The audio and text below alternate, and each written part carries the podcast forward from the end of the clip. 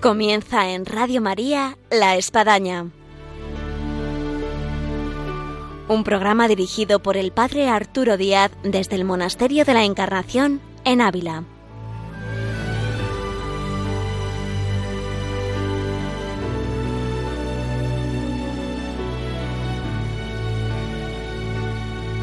Buenos días, bienvenidos a La Espadaña, les habla el Padre Arturo Díaz.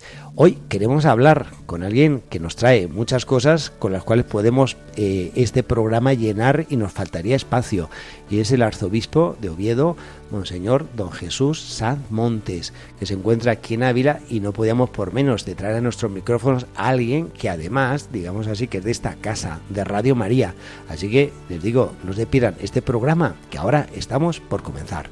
Bienvenidos a La Espadaña.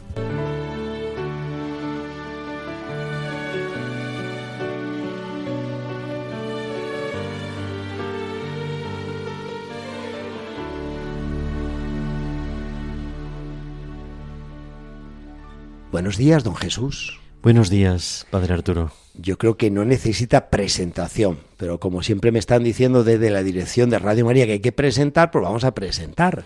Como hemos dicho, tenemos con nosotros, aquí en el programa hoy de La Espadaña, en esta mañana de viernes, a Monseñor Don Jesús Saz Montes, arzobispo de Oviedo, que es miembro de la Comisión Ejecutiva de la Conferencia Episcopal Española. Y podríamos decir muchas otras cosas más, pero creo que hay algo importante y es que eh, fue un gran colaborador de Radio María. Tantas veces fui invitado por esta querida radio de la Virgen para comentar con otros obispos.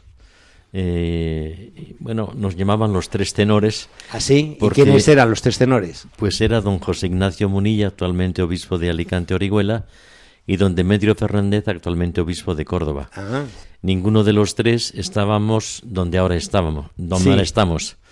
Eh, estaba don Demetrio en Tarazona, don José Ignacio estaba en Palencia y yo estaba en Huesca y en Jaca. Han cambiado un poco los puntos geográficos de sus diócesis. Sí, cambia el mapa, pero, pero no el equipaje. Alicante, Córdoba y Oviedo. Exactamente. Un triángulo a no perderse. ¿De qué años estamos hablando más o menos? De los años 2005, 2006, 2007, por ahí.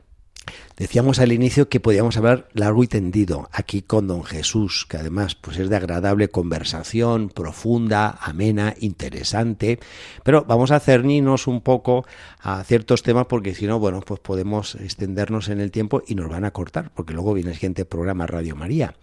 Yo comenzaré por algo muy actual y para eso estamos aquí en Ávila, Monasterio de la Encarnación, y son dos centenarios con años jubilares que estamos viviendo aquí en nuestra provincia de Ávila, eh, en la diócesis y, y- y en el ámbito teresiano y franciscano. Son las figuras de San Pedro de Alcántara, que estamos celebrando su cuarto centenario de beatificación, y Santa Teresa de Jesús, que estamos celebrando su cuarto centenario de canonización. En usted se da, además de ser franciscano de la familia, que también eh, estudió aquí en Ávila, se formó en Ávila, pasó el noviciado en el convento franciscano de Arenas de San Pedro, hizo sus votos religiosos y luego en el tiempo, eh, aquí en la parroquia San Antonio, en el convento de los franciscanos, en, Ávila capital, eh, fue ordenado de diácono. Así que bueno, tenemos de los dos lados por qué hablar, tanto de San Pedro Alcántara como de Santa Teresa.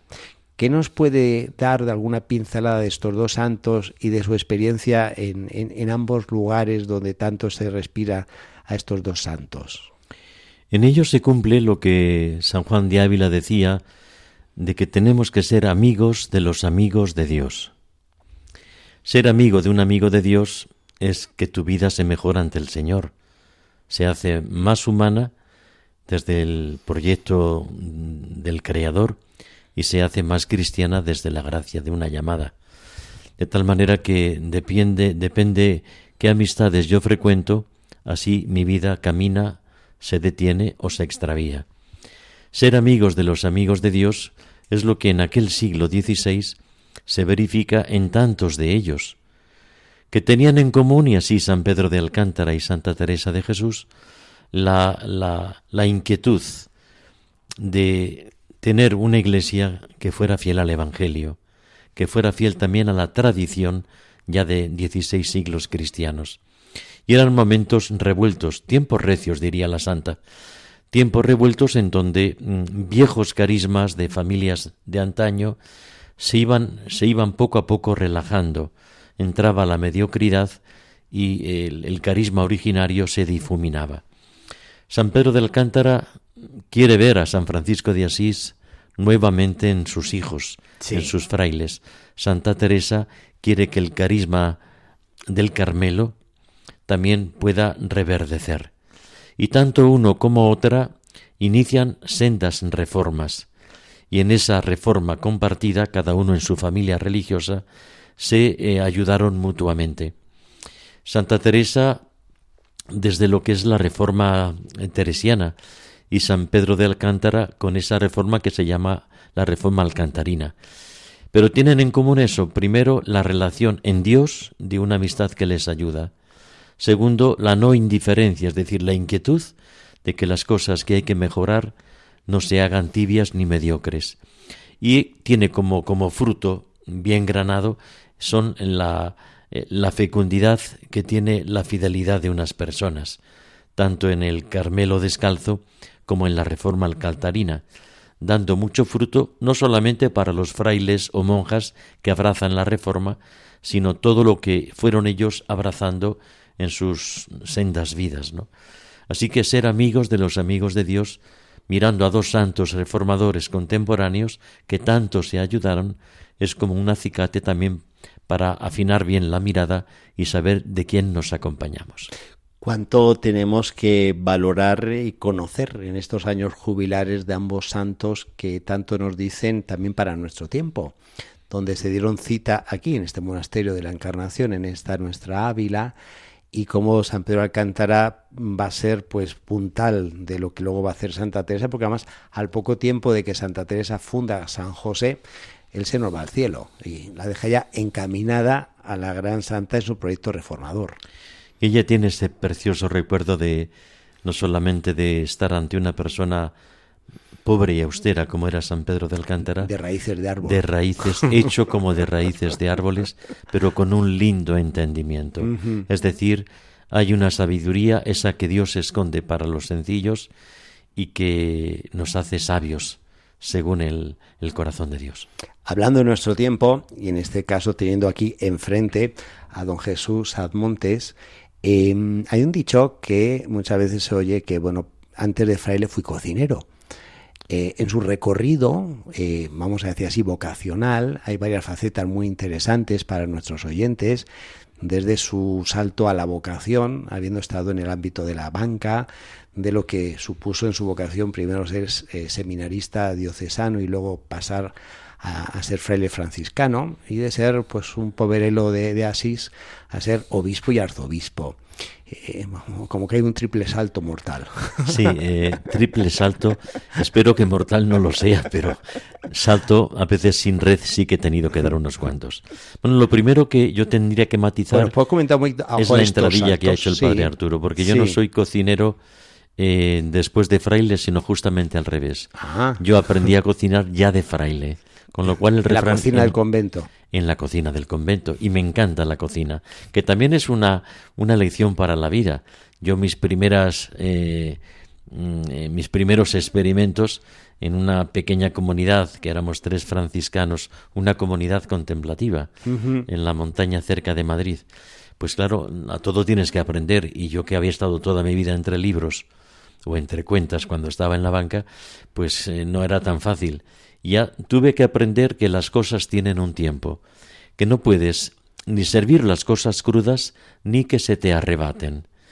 Eh, eso para entender que Dios tiene también su tiempo, que lo tiene todo. De manera que no puedes ni precipitar hasta arrebatar la comida y la sirves quemada, ni ralentizar donde sirves las cosas incomestible porque van crudas, ¿no? Aprender el tiempo de las cosas aprender también el tiempo de Dios. Eso como apunte de cocina. Y después, efectivamente, eh, pues yo soy de Madrid eh, y tras mm, mis estudios de bachillerato, yo comencé a preparar eh, unas oposiciones a la banca hasta que obtuve un buen puesto y tuve que aprender contabilidad, derecho mercantil, economía y trabajar en el mundo de la banca. de los diferentes departamentos que, que en los que yo tuve que estar trabajando, uno de ellos era bolsa y valores. El mundo bursátil, el mundo de los valores. Y cuando me despedí de mis compañeros para decir me voy a un seminario, dije cambio de valores. Sí, entró en la economía de la salvación. Exactamente. y entonces, bueno, eh, inicialmente mm, voy a un seminario que en aquel momento las cosas estaban un poquito revueltas no, no servía también con las personas que a mí me acompañaban espiritualmente, no servía cualquier seminario. Yo hubiera tenido que ir al de Madrid en principio, pero se me aconsejó con varias alternativas. Una de ellas era el seminario de Toledo, que en aquel momento, con un gran pastor que había, el cardenal don Marcelo González Martín, él tenía lo que llamó un seminario nuevo y libre. Yo leí aquella pastoral, un seminario nuevo y libre, y dije, ese es mi lugar. Y realmente mm, en aquel sitio pude no solamente tener excelentes profesores que venían propios de Toledo, de otras universidades de España y también de, de Roma o de Alemania. Excelentes compañeros con los que tengo una preciosa amistad. Hemos comentado algunos de ellos en estos días que hemos compartido. Serían tantos, pero algunos de ellos Gonzalo particular. Gonzalo Mazarrasa, eh, Christopher, Harley, entre otros, porque éramos los tres venidos de Madrid. Pero los que estaban en Toledo, como digo, una, una preciosa amistad sacerdotal eh, que nos une pues en el Señor tantos afectos. Pero eh, Dios tiene su plan y es el que lleva la agenda también para contigo. Y a un cierto momento eh, yo experimenté como una especie de duda, duda crítica, en donde dices, bueno, pues igual tienes que volver atrás y, lo tuyo ha sido un ensueño. Y me era muy fácil volver al banco que me guardaba en el puesto o volver a alguna relación afectiva con la que yo pues eh, trabajaba futuros familiares, ¿no? Sí. Y entonces eh, la tentación era esa. Y en ese trasiego de, de duda y de crisis me invitaron a ir una semana de Pascua, toda una semana, a una leprosería que estaba regentada por franciscanos. Y aquello fue un revolcón donde los haya, en donde el Señor me hizo ver, de una manera tímida, que quizás lo mío fuera la vida religiosa, y por eso yo no me encontraba en un planteamiento de vida diocesana. De tal manera que me lo tomé con calma para no equivocarme, y de la mano de mi director espiritual, cuya causa de beatificación está introducida, don José Rivera, ¿Cómo no? Pues eh, di el paso, acabando los estudios ya de la teología, al noviciado, que lo realice, como antes se ha recordado, en Arenas de San Pedro. Aquí en la provincia de Ávila. Aquí en Ávila, sí. Y de allí, pues eh, mi, mi inquietud primera fue misionera, y sin embargo mis superiores me dijeron, te vas a dedicar a estudiar. Y tuve que hacer dos licenciaturas y un doctorado, diciendo, se han equivocado conmigo, y sin embargo cosas del Señor a través de su providencia dieron en el, clavo. De manera que yo me dedicaba y estaba ah, precisamente en aquel momento, cuando ya volví de Roma con el doctorado, estaba dedicado a la enseñanza de la teología en la universidad, en la Universidad de Madrid y en la de Roma. Pero cuando estaba en mi mejor momento, me parecía a mí. Viene el triple salto mortal. Eh, viene otro salto. Eh, espero que no mortal como digo, pero otro salto donde te quedas nuevamente a la intemperie y quedas colgado de la providencia. Cuando el señor Nuncio me llama para decirme de, de parte del Papa San Juan Pablo II que quería hacerme obispo de Jaca y de Huesca. Unos años después, seis concretamente, otro nuncio me vuelve a llamar para, en nombre de otro papa, decirme que me hacen arzobispo de Oviedo. Papa Benedicto. Papa Benedicto. Y en, esa aventura estamos, dando gracias a Dios y muy contentos. Dentro de esta aventura, en lo que es la Conferencia Episcopal Española, eh, por, años ha estado como eh, presidente de la Comisión Episcopal para la Vida Consagrada. Y además, siendo en este caso franciscano, pues conoce mucho lo que es la vida consagrada. Podríamos hablar mucho de la vida consagrada, pero dado que estamos en un ámbito aquí de lo que es un monasterio de clausura, la vida contemplativa, no cabe duda que viene a ser como una especie de perla en lo que es la iglesia, la, vida contemplativa, de la cual podríamos destacar que en España tenemos 11.000 más o menos monjas eh, de clausura. Eh, yo creo que es un tesoro que, no lo valoramos, lo que tenemos en España. A veces ensalzamos mucho los 15.000 misioneros en el mes de octubre por la campaña del DOMUN, todo eso, pero eh, poco a veces comentamos, hablamos y vemos qué podíamos hacer por mantener la vida de, clausura, la vida contemplativa eh, de este gran tesoro que España tiene. Son 11.000 monjas contemplativas en casi 700 monasterios de clausura. Bueno, esta vocación que es especial, sin duda alguna, mm, ocurre como con el conjunto de los carismas, que no hay ningún carisma que pueda agotar, evidentemente, todo lo que es la riqueza del Señor. Y un carisma no deja de ser una, una perspectiva, que cada uno ve al Señor y el fundador o la fundadora han visto al Señor hasta el punto de en ellos hacer una nacer una familia que es testigo de esa perspectiva. Y al igual que Jesús bendice a los niños, al igual que Jesús cura a los enfermos, al igual que Jesús predica a las muchedumbres, al igual que Jesús eh, hace milagros para quitar el hambre o la sed, como cuando la multiplicación de los panes o como cuando la mujer samaritana junto al brocal del pozo de Sicar. Jesús también resucita a los muertos. Jesús mm, sale al paso de una lapidación de una pobre mujer. Es decir, tantos momentos que son perfiles de Jesús y que han nacido a través del tiempo de la Iglesia los distintos carismas. Uno de ellos, que no es menor, es que Jesús madrugaba cada día, trasnochaba cada tarde, para ponerse a la escucha y a la adoración de la palabra y del rostro de su Padre. Y esto es lo que representa la vida contemplativa, esa es su perspectiva. No es que eh, las misiones estén mal o sean menos, sino sencillamente que es otra perspectiva. Y algunos mm, eh, hombres o algunas mujeres, Dios los llama precisamente para que profundicen y mantengan esta, eh, este escenario, que es el escenario contemplativo, y por eso el claustro. Un claustro en donde cualquier alma contemplativa está llamada precisamente al silencio que no es el mutismo, el silencio que te permite escuchar sin distracción o por lo menos con menos distracciones o disipaciones, la palabra del Señor. Y es un ámbito en el que eh, se te invita a la soledad, que no es el aislamiento, en donde sin ninguna distracción o con menos disipaciones, tú adores una presencia.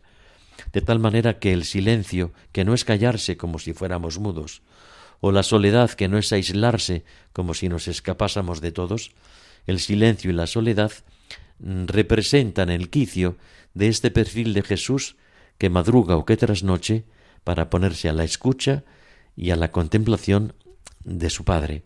Esto es lo que han recibido con los matices luego de cada espiritualidad monástica, lo que han recibido las carmelitas descalzas, las clarisas, los benedictinos y un largo y precioso etcétera que es para que podamos adentrarnos en ese mundo maravilloso de lo que esta España nuestra ofrece, en estas espiritualidades, carismas y luego en estas presencias, desde el pueblo más pequeñito que tiene el convento de toda la vida de concepcionistas, hasta grandes centros, digamos así, de espiritualidad, de peregrinación, como pueden ser las abadías en lugares emblemáticos, como es Montserrat, Valle de los Caídos, Silos y tantos sitios. Bueno, aquí hay que decir que eh, no es simplemente una, un camino y un perfil carismático que vale para quien es llamado a ello y ahí se resuelve su vida, sino que tiene también una proyección beneficiosa en el conjunto y en el resto del pueblo de Dios cuántos monasterios que viven así con esta seriedad fecunda, su, su fidelidad y su carisma, hacen bien a las personas que acuden al monasterio pidiendo oraciones, pidiendo consejos, pidiendo consuelo. Y como decía San Pablo VI, un monasterio contemplativo es como en una en un ambiente de asfalto ver de pronto una zona verde. Es la zona verde donde tú respiras y la clorofila te permite ver que nacen las flores y renace la esperanza. Cuando te acercas a un monasterio para pedir oraciones o para compartir la liturgia, tú sientes la alegría de que aquí están estas hermanas o estos hermanos eh, viviendo su silencio y su soledad monásticas también para bien de todas las almas. Entrados en ese verde que nos invita a respirar en profundidad y en eh, llenar nuestros pulmones de oxígeno, pues nos tenemos que ir a las montañas de Asturias.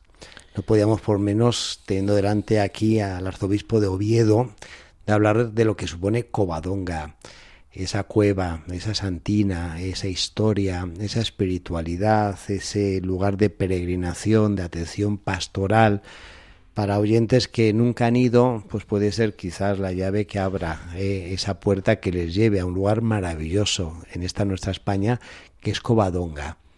Covadonga realmente es no solo el corazón espiritual de Asturias, sino que es un enclave natural de, de inconmensurable belleza. Eh, aquellas montañas que, digamos, sus cimas nos presiden, algunas coronadas con preciosas cruces, eh, el río Auseba, que parte en dos el valle de la de Covadonga, eh, la belleza natural es una belleza que te conmueve. Como todo lo que sale de, de las manos y de los labios de Dios, tiene esa firma de autor que es la belleza, una belleza natural.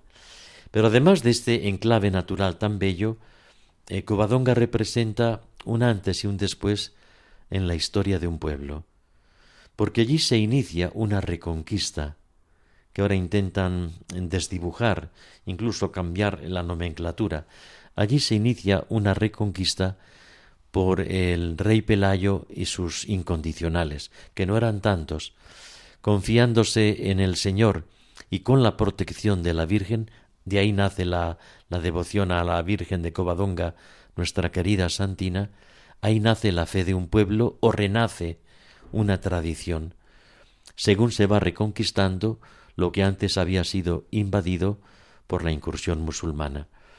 De tal manera que tenemos el, el, enclave natural de tanta belleza, la historia que tiene allí el punto de partida y después el corazón espiritual, porque es un lugar al que peregrinar. Eh, por Covadonga pasan anualmente cerca de un millón y medio, algún año dos millones de peregrinos, que llegan de todo el mundo, sí. de Asturias, del resto de España y del resto del mundo.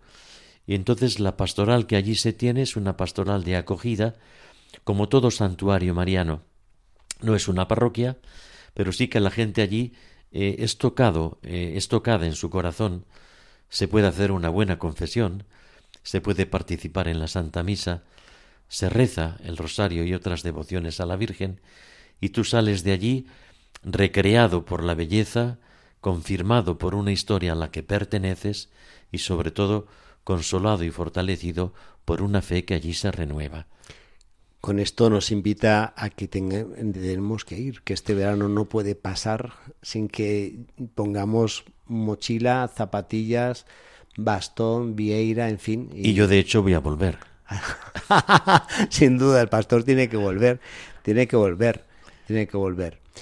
Pues de don Jesús eh, podríamos hablar de muchísimos otros temas. creo que hemos tenido un buen repaso en este recorrido de lo que han sido pues estos dos santos, San Santa Teresa de Jesús, San Pedro Alcántara, de sus centenarios, de su recorrido vocacional, de lo que es la vida consagrada, y en este caso la vida contemplativa, de ese lugar tan especial que es, es la Santina. Y ya, ya para terminar, en el tiempo que nos queda, que viene ahora el tiempo de verano, es un tiempo que, eh, bueno, da para mucho, para estar en familia, para hacer un camino de Jesús, para hacer una experiencia vocacional, para participar en alguna peregrinación eh, en su experiencia, que es muy variada, que podría recomendar a nuestros oyentes para que este tiempo que en sí no es litúrgico, no es de cuaresma ni, ni tampoco es de, de, Adviento Navidad, eh, cómo se podría vivir para poder hacer una experiencia de Dios. Bueno, cuando se plantean unas vacaciones cristianas, hablamos de una holganza que no deja a Dios en la guardería, o en la residencia de ancianos, que como Dios es eterno está muy mayor. pues ni residencia geriátrica ni guardería infantil, sino que unas vacaciones planteadas cristianamente se va a descansar con Dios. Y por tanto tiene que haber espacio, es verdad, para el descanso, para la recreación en lugares hermosos, mirando el mar o las montañas, o ciudades y arte que siempre vale la pena contemplar, pero Dios también entre nosotros y con nosotros. Momentos de oración, momentos de, de retiro, momentos de, de profundización, de lectura. Es decir, que Dios no esté ajeno a esta holganza veraniega en donde queremos descansar en todos los sentidos. Muy bien, pues nos vamos con todos estos mensajes, digamos así. Muy bien. Don Jesús, muchísimas gracias por participar en estos micrófonos de Radio María, en el programa de La Espadaña, a su paso aquí por Ávila Monasterio de la Encarnación. Y como le solemos tener de vez en cuando, pues no cabe duda que en alguna otra ocasión estará aquí con nosotros. Me dejaré con mucho gusto atracar de nuevo. Muy bien.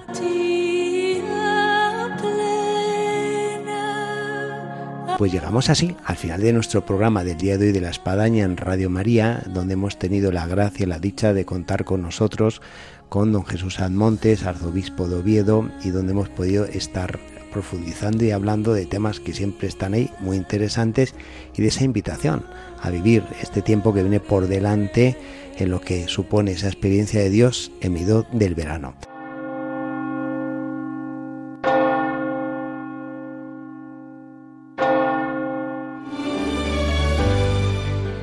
Han escuchado en Radio María La Espadaña, un programa que dirige el Padre Arturo Díaz desde el Monasterio de la Encarnación en Ávila.